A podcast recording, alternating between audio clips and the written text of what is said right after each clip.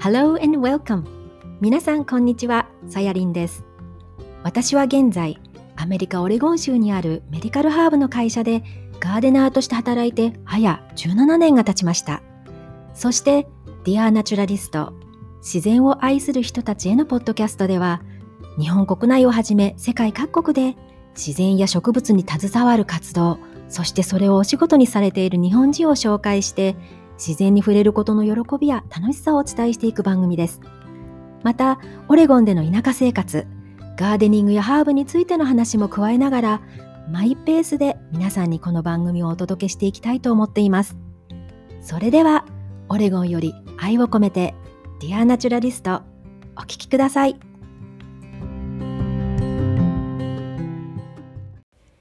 今日はエピソードに入る前に一つお知らせがあります。日本時間の2月4日お昼の12時から、で、あの、アメリカ西海岸だと3日の19時から夜の7時からですね、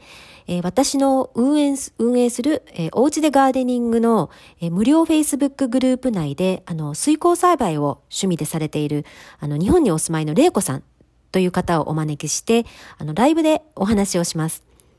あの、お家でできる簡単水耕栽培、まあ、いわゆる、まあ、ハイドロポニクスっていうふうに言われるんですけど、まあ、それについてお話をお聞きします。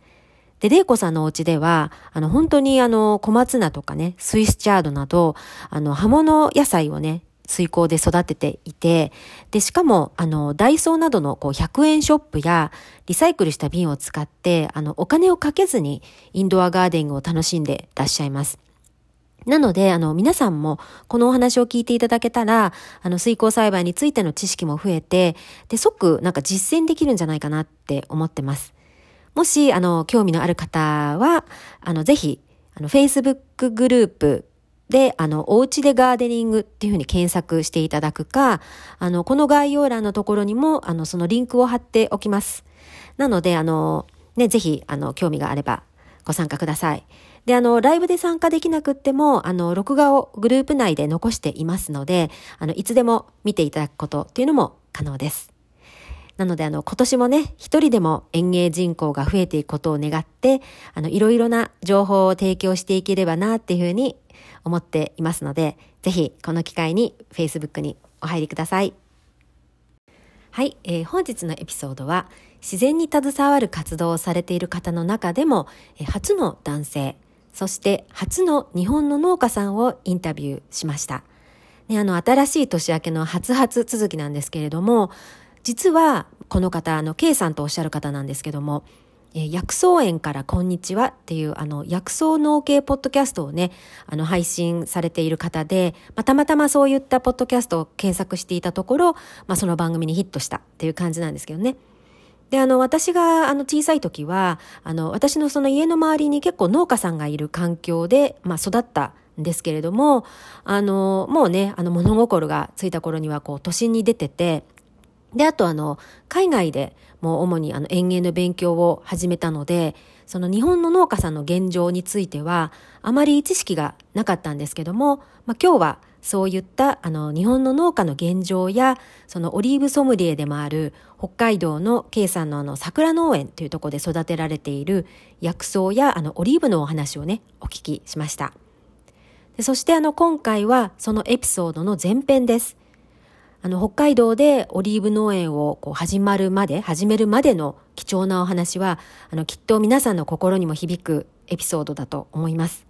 それではエピソード37オリーブソムリエ農家さんの K さんのお話をお聞きください。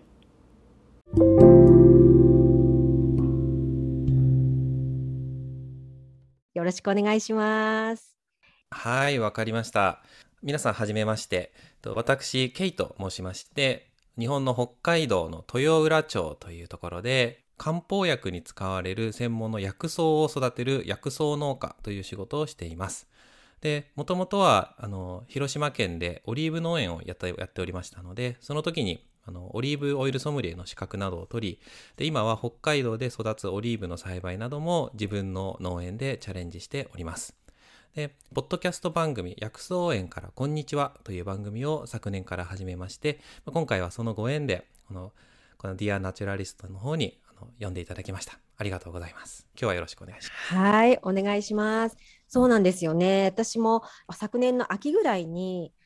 そういうふうにこうポッドキャストをねハーブとか薬草とかメディカルハーブとかを検索したらこのね薬草園から「こんにちは」ということで出てきてで私が本当にその始めたくらいの時って検索しても全くそういう番組が上がってこなかったんですよね。そうですね、うん、うん、でもなんかここ最近そういったその農系ポッドキャストっていうんですかね農家の方とか、植物を育ててる方の、はい、あのポッドキャストも増えましたよね。非常に増えたと思います。私が始めた時から去年1年だけでもかなりの番組が新しく始まりましたんで。ですよね。はい。なんかそういった中でのご縁で、そうですそうです。はい、ケイさんを見つけましたということで。見つかってしまいました、そう聞かせていただいてもすごくそのなんか漢方の話とかあとはその漢方でもその歴史の話とかすごくこう深く詳しく話されていてありがとうございます。結構気合い入れて調べてるので、そう言っていただけるとですよね。で、あとはちょっと私も聞いてくださってわかると思うんですけど、このあの中途半端な英語と日本語の語り口調なので、ケイさんのポッドキャストがすごく綺麗なんですよ、日本語とかが。聞いていてすごいなと思って。なんか新新年早々すごい嬉しいお褒めのことをいただいて恐縮です。そうなんですよ。アメリカはたくさん人を褒めることが 上手な国民だったりする。あなるほど。はいということででも本当に、はい、あのその通りでぜひねあのいろんなこと今日お話お聞きしていきたいなと思ってますのでよろしくお願いします。はいこちらこそです。楽しみにしてきました。はいということで今そうあのまあ北海道にお住まいということで。ね、そちらの方で、え桜農園という名前ですか？そうです。ですよね。をされてるということなんですけども、はい、じゃあそこに至るまでみたいな感じで、えーと、おお話をお聞きしていきたいんですけども、はい、えー、今あのおっしゃってたのが先にあの広島県でオリーブの栽培をしていたということなんですけど、はい、それはあのどういうきっかけで始められたんですか？わかりました。えっ、ー、とですね、この私もあの農業のきっかけを話すと、もともと全く農家でもないし、で、生まれも広島ではないんですね。この今、桜農園を営んでいる北海道でございまして、両親はですね、あの、お蕎麦屋さん。えで、北海道でですか？北海道で、はい、札幌でお蕎麦屋さんを営んでおりまして、祖父も寿司屋さんというね、あの、飲食に 割と縁のある家系だったんですね。で、まあ、私ということで全然家が農家でもなくその、まあ、特にこう幼少期を暮らす上で何か植物にすごく深く触れたわけではなかったんですね。うん、で私もともとあの非常にこう船とか飛行機とか車とかねあの男の子らしく乗り物が大好きだったので 就職をした時にあのすごく大好きだった船の会社に就職したんですね。であのたまたまその会社が広島にある会社だったんですけども結構あの広島のある瀬戸内海という地域はあの美しい内海が広がってて大小無数の島々があってなんか歴史的にすごく船の会社がたくさんある地域の一つなんですね。でそちらで、まあ、呉というあの町で、うんうん、はい、すごい古くから開けた港町なんですけど、まあ、そちらであの長く勤めさせていただいたんですね。でそちらの勤めていた会社のオーナー当時のオーナーがですね非常に農業をやりたいということをおっしゃってましてあの、まあ、社員一同、まあ、オーナーのね、その農業に対する思いは何とか押しとどめていたんですけども、ある年、あの、ついに自分のポケットマネーで農業ベンチャーをね、社内に立ち上げちゃったんですね。で、立ち上げたはいいんですけど、誰もやりたがらないので、あの、当時私がですね、まだ入社して3年目ぐらいだったんですけど、なんかオーナーに気に入られちゃってて、で、あの、私が北海道出身だったってっていうことを聞いてあ北海道といえば農業じゃけお前ちょっと農業できそうだからやってみいやって言ってあの、えー、そのそこに私がねあの引き抜かれてというか抜擢されて、うん、まあそのこの瀬戸内の棚田って言ったのこう階段みたいにこう段々畑、ね、はい、日本語で段々畑とかって言うんですけど、うんうんうん、すごく狭くて、まあ、形もくねくねしてるこう本当に自然の地形そのままのあの非常に機械とかでやりづらいような田んぼが何十枚ってあるような畑だったんですけどそういったところで最初はまあ農業に入の道に入ったというのがきっかけなんですね。で当時はまだオリーブの木も、まあ、植え始めてはいたんですけどそのどういう方針でいくか全然決まっていなくてまあとりあえずお米作るかって言ってお米作ってたんですけどあとレンコンとかクワイとか、まあ、そのおせちに入ってそうなはい、お野菜とかを作ってたんですね。でただどうしてもやはりあの新潟とか他のお米の産地とかに比べると土地もそんなに大きくないしもともと船の会社のスタッフたちが一生懸命汗かきながらやってるのでやっぱりお米の品質というかあとはその単価的にもそういったところと実際お店に並んだ時に勝負できるようなものが今後できるかっていうとあ全然見通しが立たないということで、あのオリーブの方に重点を置いていきましょうということでですねまあ、オーナーに進言をいたしましたら、よし、じゃあ、言い出しっぺのお前がオリーブのいろんなことを学んでこいということで、えっと、任されたんですね。任されちゃったんです。で、日本におけるにオリーブのの栽培発祥の地と言われている島がありまして、あの香川県の小豆島という。ああ、そうなんですね。へえ、はい、あの坪井栄さんの二十四の瞳とか、あの結構いろんな文芸作品とかにも出てくる島で、まあ、兵庫県の沖合に浮かんでるなんかちょうど島の形が犬みたいな子犬みたいな形した可愛い形の島なんですけど、はい、そちらがもう130年ぐらい前に日本で初めてオリーブ栽培が始まった地なんですね。でそちらにあので日本で一番大きなオリーブ園を持たれているところに私が1年デッチ奉公で出向に行きましてですね。トランクケースに身の回りのものを全部詰めて、うん、で家とか何も決まらない状態で とりあえず向こうに話しつけてあるから1年間行ってらっしゃいってことで行かされてですねで1年間その小豆島でみっちりオリーブのあの栽培の方法とあと美味しいオイルを作るにはどういうことに気をつけたらいいかっていうような加工のところとかあとそのオリーブ栽培ってかなり特殊な業界なので、はい、そういったいろいろなあの人脈コネクションをそこで築いて広島に戻ってきてそれを自分たちの農園に生かしてっていうことをやってました。へ最終的には、えーと、と2011年に私退職したんですけどもそれまでのキャリアでいくと最終的には船に携わってた時間よりも農業に携わってた時間の方があのキャリア的には長くなっちゃってて。ねなんかそれもなんかこう運命だったのかななんていう気もするんですけどね。うん、そうですね。た多分あの本当いろんなきっかけがあってたまたま私にお声がかかんなかったら、私全然農学部とかそういう農業系の学問を収めてたわけでもないので、うん、もっとそういったふさわしい方がいらっしゃったと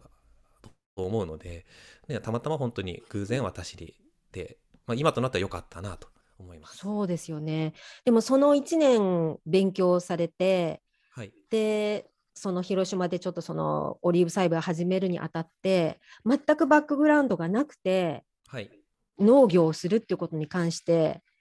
どうでした？自分実際に本当にこうできるようになりました？すぐに。いやできるようにはならなかったです。ですごくたくさん失敗をしました。うん、あのまあまあそのオーナーの会社なのであくまで私はそこの,、まあ、あのファームマネージャー的な立場でやってたんですけどもやはりあの実際に現地の人にこちらの思ってることをうまく伝えて一緒にこうチームとしてやっていくっていうようなことでもいろいろ大変だったし やっぱりもともとの親会社の意向とかもあり結構その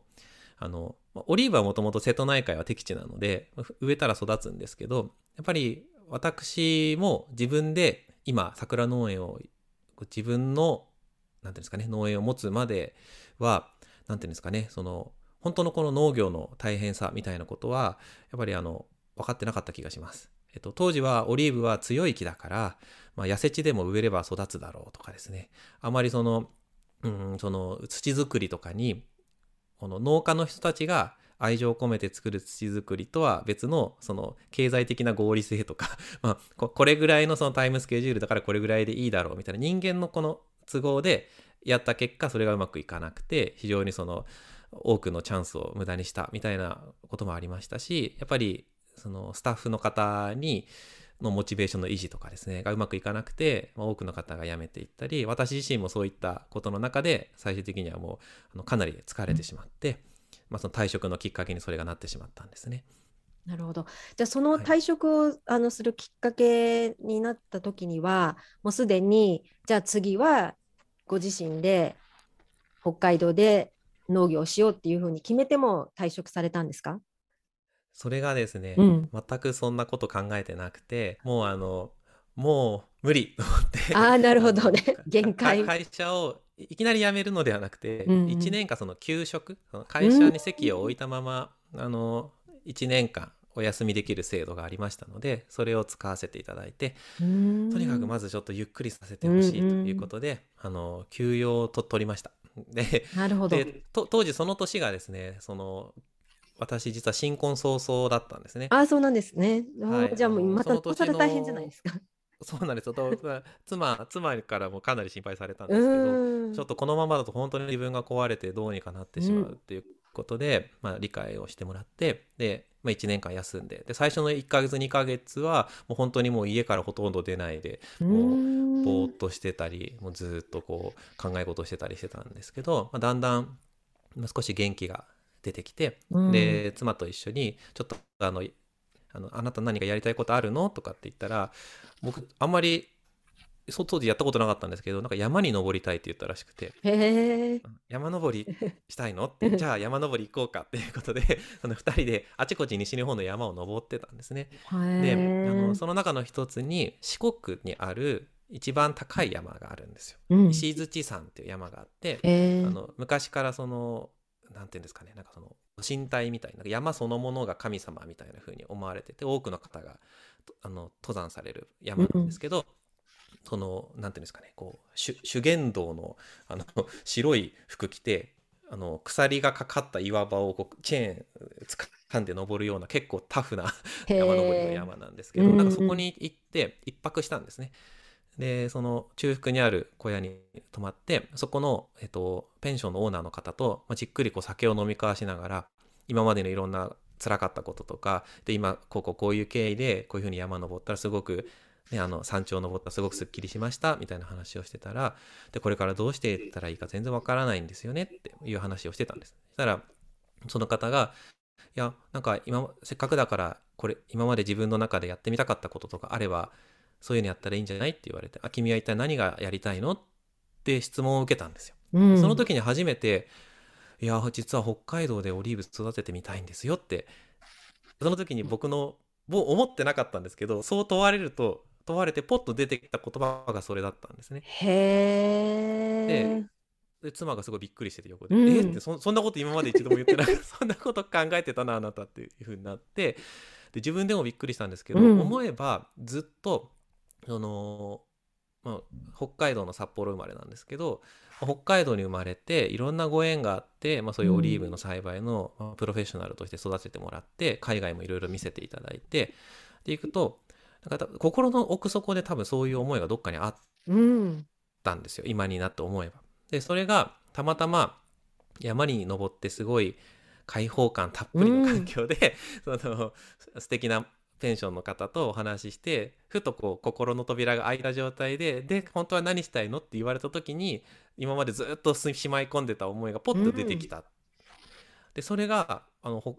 あの今につながってるんですね。ですね。まさになんかそれ、私も最近よくお話をするんですけど、その潜在意識の中でずっともう、あの、ケイさんには答えはあったんですよね。だけど、そうですねそれがうん普段の忙しさとかで眠っていて、だけどそうやって山登りをしたりとか、本当にそういう五感を研ぎ澄ませたりする時に、眠った本当の気持ちって出てきたりしますよね。だと思います。おそらくずっとその当時のあのルーティーンというかあの朝起きてそのねあの農園でいろんなことをやって、家に帰ってっていうような繰り返しの中からでは多分表に出てこなかった。一回一回立ち止まってうん。もう全てを投げ出して 投げ出してもうど もういいってもう,、うんうん。もうもう俺はもうもういろんなこと疲れたってなったからこそねやっと出てくる。今まで押さえつけられてたのが出てきたんです。よね、そうですね。いや、もう本当、でも、そのミッションは本物ですね。で、そこからまたね、さらにいろんな活動始まって、うん、でここがきっかけの,、まあその半分ぐらいまで来たとこなんですけどでそこからまあじゃあじゃあ北海道でオリーブを育てるってことだったら、うん。まあ、かなり家族ってしっかり話し合いましてうん。あの前例のないことなのでですよ普通ね普通に農家になりたいですっていう窓口があるんですけどそういうところにオリーブのあの話をしに行ったって剣もほろろだろうしそんなね無理でしょって 言われて追い返されるのがオチだろうからあのいろいろとあの妻とね約束事をしましてちゃんとその公的な研究機関とかと共同研究するような体制を築けることとかそのオリーブ以外にもちゃんとなりわいとしてあの生活ができるようなしっかりとした農業の地盤を築くこととかですねいろいろねあの条約を取り返したんですね妻と。すごいと遠い遠いく800点以上取ることとかを2級以上取ることとかねいろいろあったんですよ。いろんなね条項があって。へえで妻は広島の人間なので、まあ、妻にはしばらく広島で待っててもらって、うん。私がその給食期間がまだ半年以上残ってたのでせっかくだからじゃあその期間の間に北海道に一度帰って私一人でその収納の道筋をつけてでその条約の条件を全て満たせたら 妻も私も行きます。すごい。ということで、へえ、ね、それでこう手を結んだわけですよ。でなるほど。私が、うん、あの北海道に帰ってで、まあ、早速意気揚々と北海道庁の、まあ、関連機関というかあの農業公社という場所があって、まあ、日本ではちょっと法律の絡みとかがあってうん。誰でもその土地があるから土地を買って農家になるってことができないんですね。の農地というものを買うには農家の資格を取らなきゃいけないんですけどあそうなんですか？そうなんです、うん。農業者という資格を取ら認定を受けないといけないんですね。へえ知りませんでした、アメリカは絶対そんなこと多分ない。ないですないです。思い立ったらすぐ多分パーマーになれる なります日本だと,、うん。えー、と人によるけど大体1年から2年ぐらい一回研修生という形でへえ農家さんのもとに弟子入りをするんですね。でなるほど。そこでお給料出ない状態で技術などを全部学ばせてもらって、2年間栽培の技術を学んだと。でその後でその自治体からに審査にかけられて、うん。あのあなよしじゃあこれだけしっかりした経教育を受けたからあなたは今日から農家ですボンってハンコをもらうんですよ。あでそそのハンコがないと日本のその不動産で農地はあの畑は農地っていうねあの地目になってるんですけど農地の売買とか賃借借り貸し借りができない。んなるほどへとえいうことで、うん。最初はねそういうまあオフィシャルな機関に行って、うんうん。また僕オリーブ農家になりたいですってやっぱり言ったんですけどやっぱりね追い返されるんですよね。いや無理でしょって言われるんですよ。そう。そのあたりをね またちょっとね、はい。もう何度もお話しされてるとは思うんですけどあのこのはい。私のポッドキャスト聞かれてる方、多分初めて聞いた方もいると思うんで、まあ、はいそのあたりはねお話を聞いていきたいと思うんですけど、はい、それで追い追い返されてしまうわけですね。っていうか無理でしょはいうって。無理で追い返されたんですけど、うん。まあ、めげずに何度もアうん。タックしてですね、はい。でまあ、資料はかなりしっかりした事業計画とかプレゼン資料を作ってはいっていたんですけど、やっぱりあのいくらこうこういうものを作ってもこんなのは机上の空論だから実際にやっぱりうん。あの北海道で育ってるオリーブってあるんですかって言われて、まあ、調べると、まあ、その植物園北海道にある植物園の中には、まあ、オリーブの木がいくつかある場所があるんで、まあ、そういった例を見せながらですね、もう半分こっちも意固地になってて ほらあったじゃないですかうん。温室これは温室の中のオリーブですよねみたいな話をされながらうん。やってるうちに向こうも根負けして分かりましたって、いやあのあなたの熱意は分かったけれども、うん。やっぱりその他に何か柱がないと、まあ、トマトキャベツだとかやっぱりちゃんと生活できるものを見つけてから、あのそれとそれでしっかり生活しながらオリーブやったらいいんじゃないですかってことでじゃあじゃあ何しましょうかってことでうん。いろいろですね町を回りまして最終的にはね9つぐらいの市町村を回ってあのいいろんな農家さんやうん。役場や、あとは農業試験場ってあの国の、えっと、農業を研究する研究所があるんですけど、まあ、はい。そういったところ、北海道にある全ての農業試験場行ったりしていろんな方に出会ってたんですね。でこの時にやってたのはわらしべ長者スタイルでわらしべ長者ってあれ昔話あはい。るじゃないですか。うんうんうん。だんだんわらがねだんだんだんだん交換してっていいものになっていくやつですけど、はいはい。あの必ずどっかに行ったらその方にどんだけ冷たい反応されても、うん。誰か面白い面白いというかこんな僕に合わせたい人いますかっていう質問をしてうんだだ誰か誰かの他にいい人いい人というか何か紹介してくださいませんか？って必ず聞いてたんですよ。うんうんうんそうすると皆さん誰かしら紹介してえーくれるし、一応やっぱそういうふうに問い合わせすると「うーんそうそうだね」ってじゃあ君の話をって聞いてくれそうな人だったらじゃあどこどこの農業試験場の誰々さん行ってみたらどう？みたいなふうに言ってくれるんですよ。うんうんたら、あ、分かりましたって、じゃあその誰々さんのところに行ってお話をして、今度はまた同じこと聞くんです。そしたら、うん、じゃあ何々大学の誰々先生はどうだろうみたいな感じで、どんどんどんどんグレードアップ 最終的にあの、あの、かなりその、私のこのややろうとしてることに理解を示してくれて、可能性を信じてくれる有志の方がね、増えてきまして、そういった方々と一緒に、まあその共同研究といいますか、あの、はい。その全然アンオフィシャルなんですけど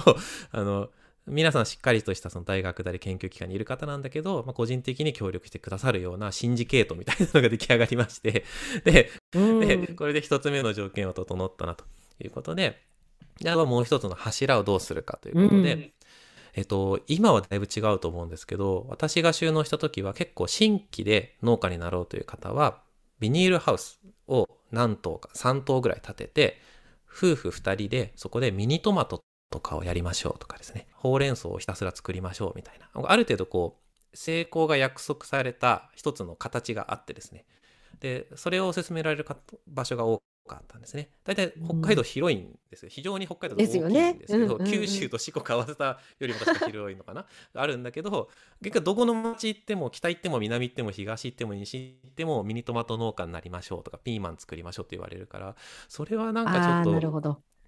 そそれだけたくさんやってる方がいらっしゃるし、うんうん。あの私みたいに後から新参者で入ってわざわざ他の皆さんもう心血注いでトマト作ってる農家さん山ほどいるのに、うん。そこに後から入ってってっていうのはあまり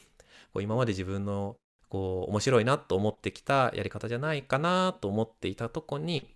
妻が当時ちょっと医薬医療関係のお仕事に就いていた時があって、まあ、そこにあのでたまたまですね日本で生薬漢方薬うん。これの栽培が今これから伸びていくであろうっていうあの薬剤師さんとか医者の方が読む業界新聞みたいなものにそんな記事が載ってたのをあの僕に見せてくれたんですね。うんでそれは何年前ぐらいですか？えっと、それはかな9年か8年ぐらい前ですかああ、ね。なるほどね。うんうん。で、まあ、そういった兆しがあるとういうん話を見て、え生薬？薬草？みたいな。うん最初はえちょっと意外だったんですけどあの面白いなとも思ったので、まあ、それをもってもう一度農業公社の方に話をしていったら、うんたまたま、えっと、豊浦町というところで後継ぎを探してる薬草農家さんがいるよ。じゃあちょっと紹介つないであげるから行ってらっしゃいってことで行ってきい会うことにしたんですねでそのあ会ったのが今の師匠なんですけど、うもん。うそこからはですねあのまあ一目惚れに近いのかなあの、うん僕が今までいろんな方会ってきたけどそこの方は本当にすごい方だって会った会ってその何日か一緒に過ごしてるうちに思って、うん。あのもやっていることもすごいし仕事に対する姿勢とかそのあの周りの方に対するいろんな思いやりの姿勢とかうん。もう本当あの技術もすごいし人柄的にも素晴らしい方だしすごくストイックな方だしでぜひこの人のもとでこの人のやってきたことを、うんあの受け継ぎたいって自然に思ったんですね。ですぐにその寝袋とかを持って行ってたのでたまたま収穫時期だった薬草畑に2週間寝泊まりさせてもらって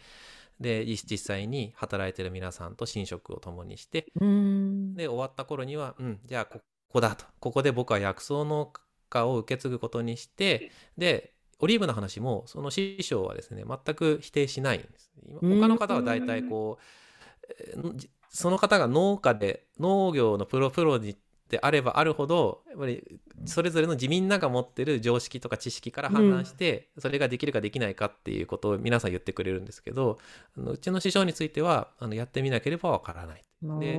薬草については私たち品種改良するんですよ薬草の。はい、受粉させて、うんあの新しい系統の薬草っていうのを作っていくんですね。で師匠はそれをなるほど。40年ぐらいずっとやってたのでその経験の中で最初は育たなかったものがだんだんその土地に適応して育っていくっていう例を何個も見てきてるからオリーブについてもわしゃわからんけれどもあのややってみて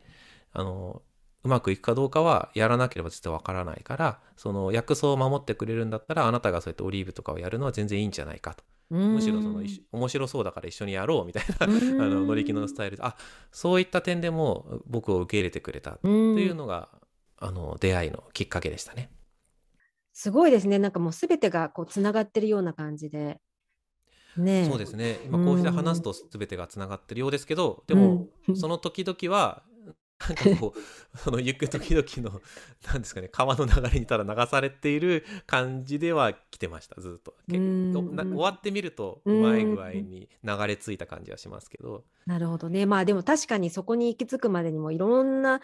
なんていうのかな行動していろんな経験されて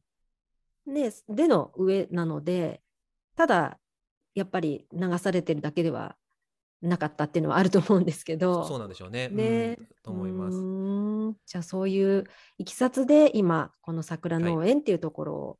されてるっていうことなんですけど、はい、えっ、ー、とじゃあその桜農園として、えー、活動を始めてから農業を始めてからはどれぐらい経つんですか？あはい。えっと桜農園としてあの開業してからは今年で7年目になります。あごめんなさい。えっと6年目になります。あそうなんです。あの今もその師匠の方も一緒ご一緒に。おられます。はい。あの師匠は師匠で、えっと、農業のその農園は師匠の農園は会社になってるので、はい、僕はそこのファームマネージャーをしながら自分の桜農園のというとこも開いて自分の農家になれたので自分でも土地を借りたりあのして薬草やオリーブをやっています。はい。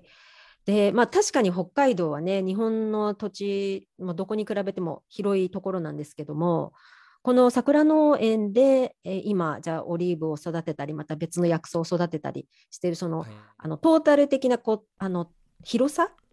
って大体どれぐらいなんですか、はい、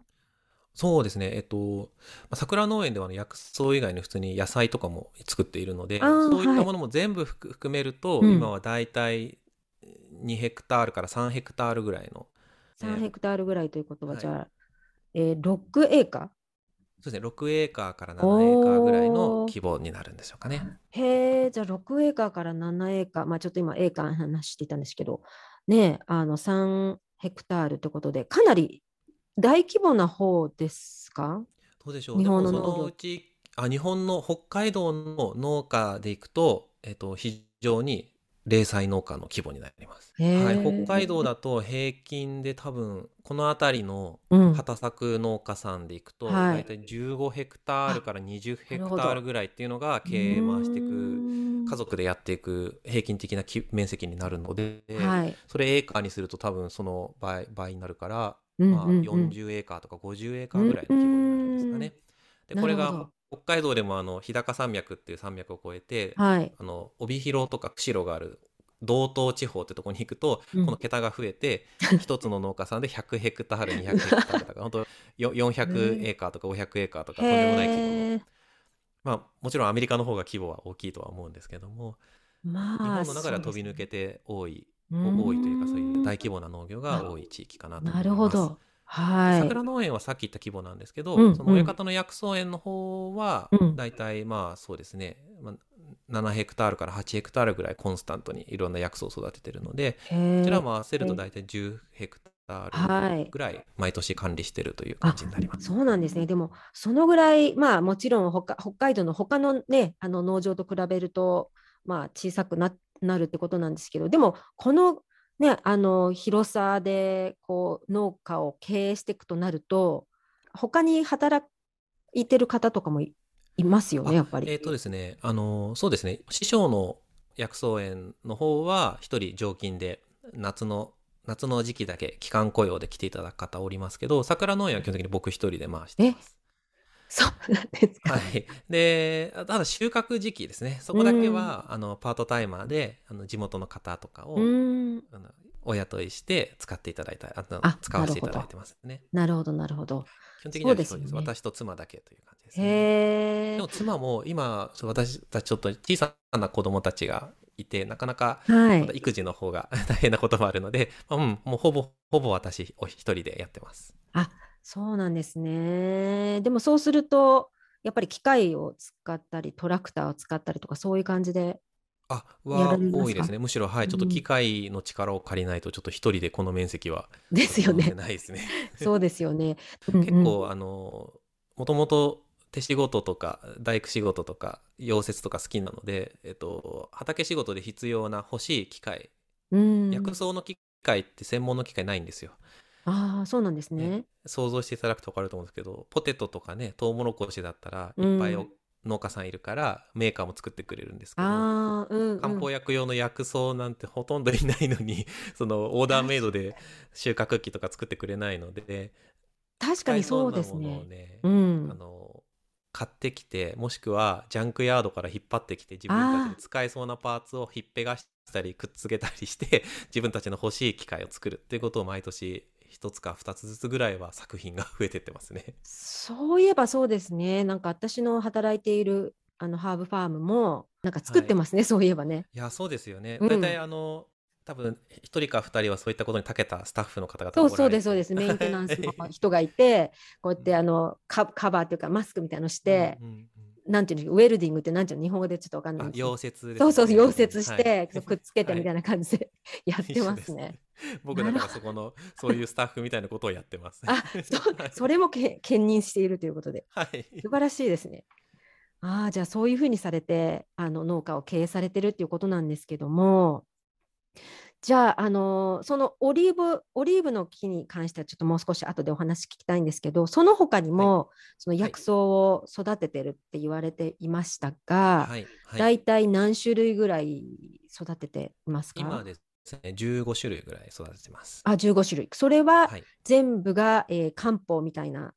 そうですね。はい。すべて、そうですね。東洋医学で使われる、うんえー薬用植物ということになりますね。なるほど。あで、一応私たちが今やっている薬草園でどんな薬草を育ててるかって、はいお名前何個か言ってもあ、いいですよ。かお願いします。うん。えっと一番面積が多くて大規模に作っているのはトリカブトという植物なんですね。うーん。であの毒があることで有名はないトリカブトです。で他にも漢方薬で非常に重要な魔王っていう薬草であったりあとは陶器っていう薬草であったりあとは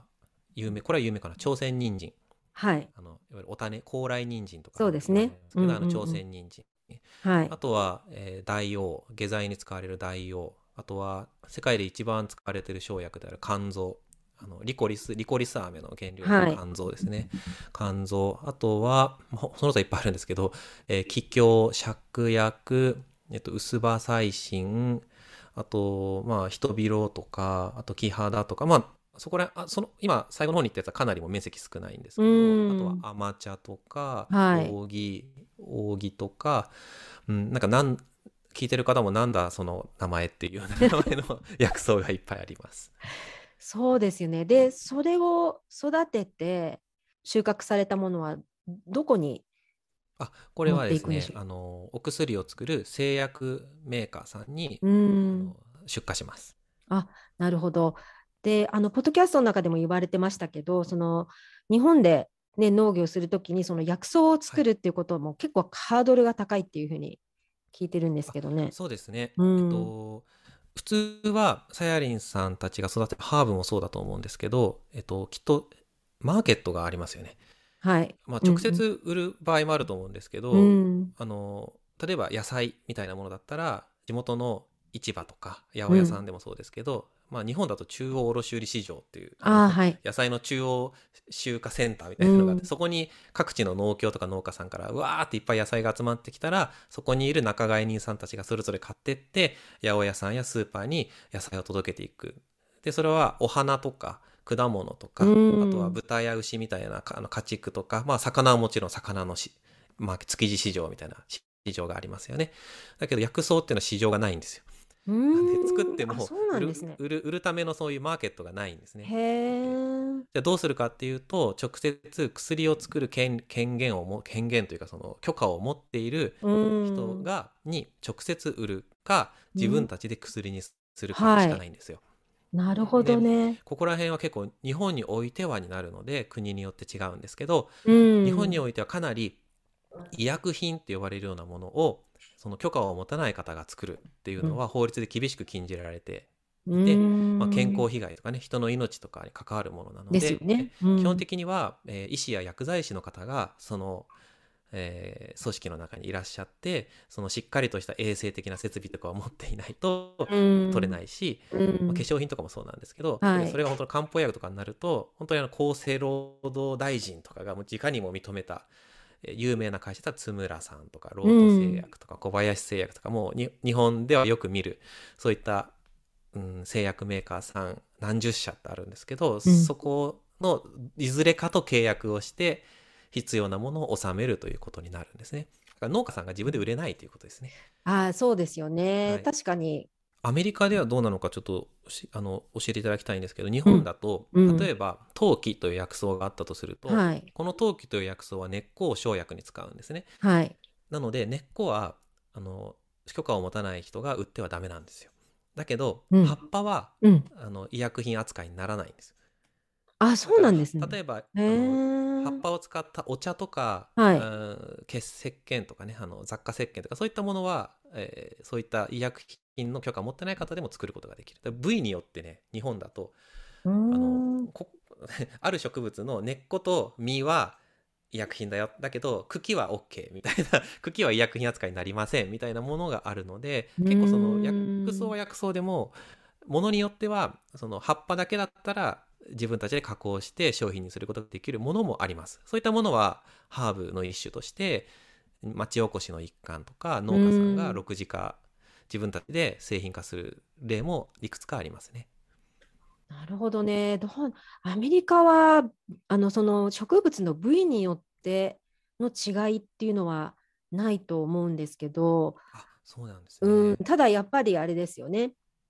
そのハーブっていうのは薬というわけではでは扱えないので、はい、やっぱり会社の中でも例えば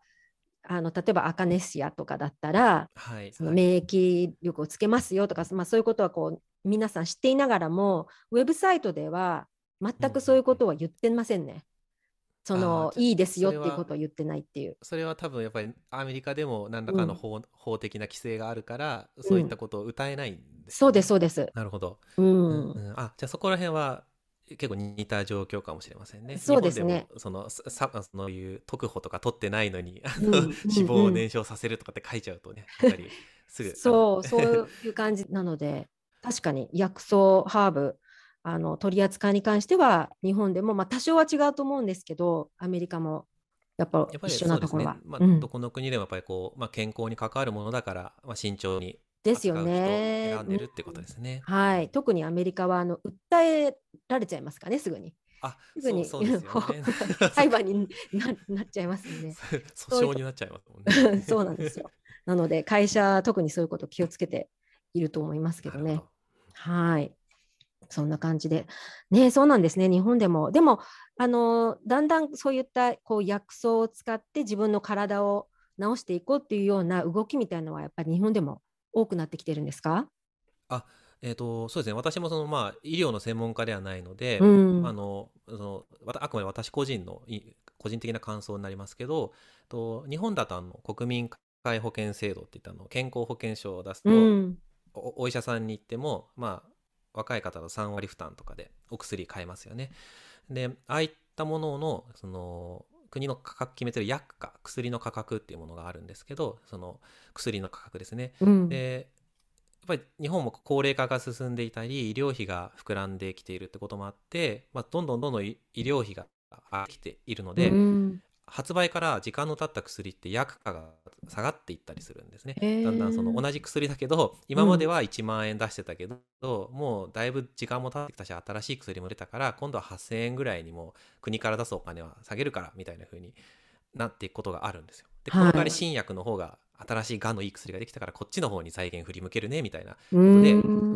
毎年毎年改定があるんですけど、うん、その中でも漢方薬って言われるあの部類のものは今のところ薬価の引き下げはあまりされてない。っていうのは国としても今さやりんさんがおっしゃったようにセルフメディケーションって日本では言う、うん、それが正しい英語なのか分かんないですけど、うん、自分で自分の健康を維持するために、えっと、ドラッグストアとか薬局とかお医者さんでちょっと風邪気味の時にはそう生薬とかを使ってなるべくひどくなる前に自分で自分の健康管理をしましょうねってそうしていただけた方が国としてもあのお金もこんなにかからないし国民もみんな幸せになるよねっていうような方針で今いるみたいなので、うん。ここしばらくはその漢方薬っていうのはあのそんなにこう、まあ、保険から外されるとかね下がっていくみたいな古臭い薬なんですよもう何千年も前から変わってない薬ね。だから、うんうんそのさっきの市場原理から言ったらもう発売からだいぶもう何千年も経ってる 骨董品みたいな薬だからもうこんなもん安くていいわみたいな風に言われちゃったらあれなんですけどそうはならないっていうのは救いではあります。なるほど。そういう、なるほど、そういう状況なんですね。はいなんかいろいろ勉強になりますね。そうですね。あとは そうですね。結構あの最近だとコンビニエンスストアとか、うん。あとドラッグストアでもその薬剤師の資格持った方、あコンビニにはいないけど、あの薬剤師も資格持った方がドラッグストアに昼間いて、はいそう。だとその普段や今まで一昔前は薬局でしか買えなかった薬が夜遅くまでやってるドラッグストアとかでも買えるようになったりとか、さらにそのある種の医薬品だったらコンビニとかでも胃腸薬とか置いてあったりするようになったり、こんなのも確か規制緩和の流れの中で昔はそういうのできなかったはずなので、うん。あの消費者としても今までより薬を手に入れる窓口が広がったしそこに結構漢方薬で作られているものあの飲み会の後に飲む肝臓の機能を助ける、はい。ウコンが入った薬とか、はい。うんうん。ああいったものもれっきとした生薬なので、まあ、そういった意味では今僕たちは知ら気づいてないだけでかなり薬草に囲まれて暮らしている人もちょっと前よりもそうかもしれないなと個人的に思いますね。でも確かにそうですよね。今考えてみると小さい頃ってあのね風邪ひいて飲む薬とかって割とそういった生薬っていうか漢方とかあの自然のものが入っているものを飲んでたなって思いますね。あさやりんさんもそうですか,、うんなんかうちもやっぱり風邪ひいた時はそのなんか大根のすりおろしたやつになんか生姜とか混ぜてお母さんが作ってくれたりとか、なんか大根の煮た汁が喉にいいんだよとかそうそうそうそうですね。あのネギシップとかね。そうおばあちゃんにやられましたですよね。でも本当次の日ね、本当に腫れが引いた気がしましたよね、あれね。そなかうんなんですよなんかうん多分今の若い方だったらそんなの迷信でしょみたいに思ってる方ももしかしたらいると思うんですけど、本当にやっぱりき聞くからずっと多分昔からそのなんと忘れられずにそういった工夫が残ってきてるっていうのはですよね。ですよね。うん、やっぱりその何千年の歴史がある理由は、そういったことが、あの頃はそういう科学的にいろいろとこう調べてみることできないかったと思うんですけど、皆さんの経験とうん。そういったことで、やっぱり聞くっていうのが皆さん分かってるから、それをずっと使い続けてきてて、きちんと理由はあるなっていうのをすごいわなんか感じましたね。でここがちょっと話がずれちゃうんですけど、はい漢方薬って大体複数の薬草を混ぜて一つの処方になるんですよね。はい。で一つの薬草の中に複数の化学成分が大体含まれてうん。いるので、うんうん。あのそれが5つ6つ混ざってるとその主要な化学成分だけで二十数種類とか30種類ぐらいあるんですよ。でそれらがその経験的に人間が風邪の時にこの薬を飲んだら炎症喉の炎症が治まるみたいなものを後から科学的にそのこれって一体体の中で何が起きてるから効いてるんだろうってあの調べてると思うじゃないですか。うん。意外にあの調べられてなくてそのどうして体の中で効くのかよくわからないけど、うん。ずっと使われてるからあの OK だよって言われてる薬ってものすごく漢方の世界では多いんですよね。えへ西洋薬だとそんなことありえないじゃないですか。ですよね。臨床試験みたいなやつをしてうんうんうんその人体に影響がないこと確認されたから、うん。新しい薬が許可されましたってなるんだけど漢方薬についてはもう僕たちがこうそういった手法を身につける前からもう人類が使ってたものだからなんかわからないけどよく聞くからうん。OK みたいな、なんかこうおおらかなところがありまして。なるほど。はいきっとね、それであのきちんとこう研究してみると、そういう、なんていうのかな、数値的にも合ってる結果が出てくるのかもしれないですね。後後付けであ実はこういうことだったんだっていうのうんうがどんどんどんどん解明されていってるっていうのがね。最近の事情になります。ですよね。なるほどでね。そこからうん。今まで知られてなかったさらに新しい薬が発うんうん。見されて、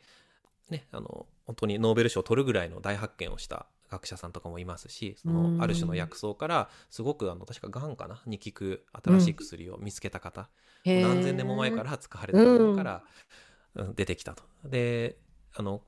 ね、コロナウイルスについてもあのある種の薬草の成分があの初期症状を抑える効果があるらしいよみたいなことが分かって、うん、今複数の大学で共同の臨床試験してたりとか。だから古くて新しい。うん、んなるほど確かに確かに。ねでもなんかそのね薬草をにこう少し前から目をつけて、まあ、師匠の方なんかももっと前から、ね、育てられていてなので師匠もねでも、うん、あの そういう本当に師匠も偶然の出会いで薬草を始めてもともとはいちご農家さんだったので 全然薬草やってなかったんですけど、たまたま製薬会社さんとの出会いがあって試しにやってみたら面白くて40年もやっちゃったわっていうようなことなんですね。そうですよね。やっぱままたその野菜を育てるのと違いますよね。薬草を育てるのって。そうなんですよ。あのハーブも同じだと思うんですけど、あまりこう栽培マニュアルみたいなものが当てにならないというか、うんうん、まあ本とかね今インターネットで調べたらいろんな情報出てきますけどで、ね,、も今私たちがや私のいるこの土地でこの植物育てる時には一体何したらいいのっていうのを、うん、やっぱりやってみないとわからないこと多いですよね。ですね。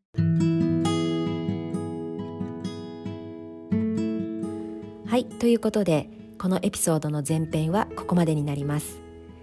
もともとはあの北海道でねどうやってオリーブの木を栽培されているんだろうっていうこう好奇心で K さんにインタビューしたいなと思ってお呼びしたんですけども、まあ、お話を聞いていくうちにあのオリーブ農家をこう北海道でされるまでにいろんな経験を積んでであのトライアンドエラーを繰り返してまたどり着いたっていうあの貴重なこう人生のねお話をお聞きすることができました。でまずやっぱりその自分の心の声を聞いてそれを素直に信じて行動し続けた結果あのインタビューの中でもねあのわらしべ長者のお話が出てきましたけれども何か行動するごとにこう周りからのサポートシステムがこうどんどん広がっていく。でそして何よりあの K さんのね奥様の見えない支えがあったから夢を叶えることができたんだなっていうふうに思いました。でこのお話の続きはねぜひ次回の後編をお聞きくださいでそしてあの薬草についてもっと詳しく知りたいっていう方はぜひねあの K さんの「薬草園からこんにちは」っていうあのポストポッドキャストをね聞いてみてください。あの実際に薬草を育てている方からのお話はあのとてもあの現実味があってためになることばかりです。それでは Until the next time さやりんでした。